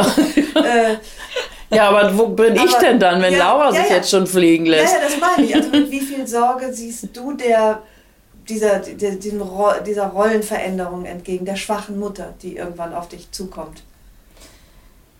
Ich versuche, das so weit wie möglich wegzuschieben, weil ich sowieso glaube, dass äh, alles, was wir Menschen hier tun, das habe ich ja auch gelesen bei der Lesung, eine Art Beschäftigungstherapie ist, nämlich wir versuchen uns davon abzulenken, dass wir alle sterben müssen. Ähm, und ich werde mich dann darum kümmern, wenn es soweit ist. Und ich Denke hoffe, ich auch, vielleicht fällt mir ein Stein auf den Kopf und ich bin tot und dann muss ich schön, um gar nichts Ja. Also, Also, ich hoffe einfach, dass du noch sehr lang in meinem Leben bleibst, weil Und auch als stabile Mutter. also bitte so wie du jetzt Ja. bist, bitte veränder dich das nicht. ist eine Bleib Herausforderung. so wie du bist. Weil Ja, irgendwann bleiben, möchte auch ich mich das verwöhnen so- lassen. Ah ja. ja. Also bitte bleib einfach da, weil ich brauche dich noch und ich möchte nicht allein sein. Du bist ja nicht allein. Nein, aber ohne Mama ist man auf eine Art Ja, das immer stimmt. ein bisschen allein. ja, das stimmt. Das ist so. Das ist so, ja. Dann ist man kein, kein äh, Kind mehr. Nee. Nein, nie wieder. Und Nee. es gibt dann niemanden, der einen Auf diese Weise liebt. liebt, Mhm. kennt. Ich weiß das auch erst seit ich selber Kinder habe und habe dann immer gedacht, krass, du hast mich auch so geliebt oder du liebst mich so. Also dieses Gefühl versteht man ja erst, wenn man Mutter ist. Ja, und das stimmt. dann Diese ist man, einzigartige Liebe. Ja, dann ist man so beeindruckt davon, dass man denkt, krass, das empfindet jemand auch für mich. Das ist ja, das ist ja irre, das ist ja toll. Ja, Ja. also Ja, das ist ja, Und deswegen ist der Verlust auch wirklich groß, dann, Eben. Ne, wenn der Vater geht oder eben die Eltern. ja, Ja. eben. Ja. Ach ja, das ist doch Ja. ein sehr schönes Ende. Ja, ein schöner also ich Schluss. möchte mich sehr bedanken äh, bei Ja, euch. vielen, vielen Dank. Bei Ihnen für das wunderbare Gespräch. Und ich würde sagen, ich spreche hier mit einer Einladung aus. In 15 Jahren kommen wir wieder zusammen. Ja, Oh Gott. Dann sind Ja. wir hier äh, äh, 90, 85. 85, Ja. 60 und ähm, 55. ja, und dann wird laut. Ja, wir ganz Oder- entspannt. Im Übrigen, nein, einen Satz muss ich noch sagen, dass Ja. mit, das, das, ich empfinde Freude bei kleinen Dingen. Ich kann mir zum Beispiel selber sehr gut beim Spaziergehen mit Musik Gänsehaut geben. Also ich habe, ich empfinde Pathos und Freude auch an kleine. Ich stelle mir Aber zwar Pathos in, muss es ich, schon ich, sein, Ich ne? stelle mir dann im Kopf vor, wie ich halt den Literaturnobelpreis gewinne. Aber ich, das macht, da macht mir auch eine Blume Freude. Das wollte ich nur noch mal klarstellen. Die Party Queen hat das Schlusswort gesprochen. Herzlichen Dank. Danke, danke, danke. Vielen, vielen Dank. Wie schön. Ja.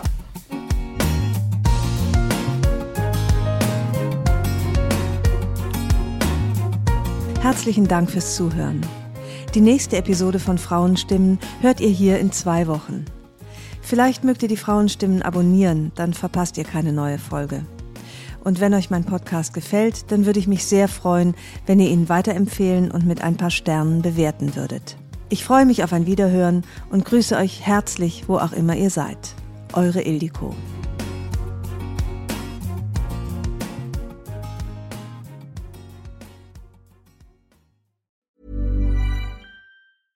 Hey, it's Paige DeSorbo from Giggly Squad. High quality fashion without the price tag. Say hello to Quince. I'm snagging high-end essentials like cozy cashmere sweaters, sleek leather jackets, fine jewelry, and so much more. With Quince being 50 to 80% less than similar brands. And they partner with factories that prioritize safe, ethical, and responsible manufacturing. I love that. Luxury quality within reach. Go to quince.com slash style to get free shipping and 365 day returns on your next order. Quince.com slash style.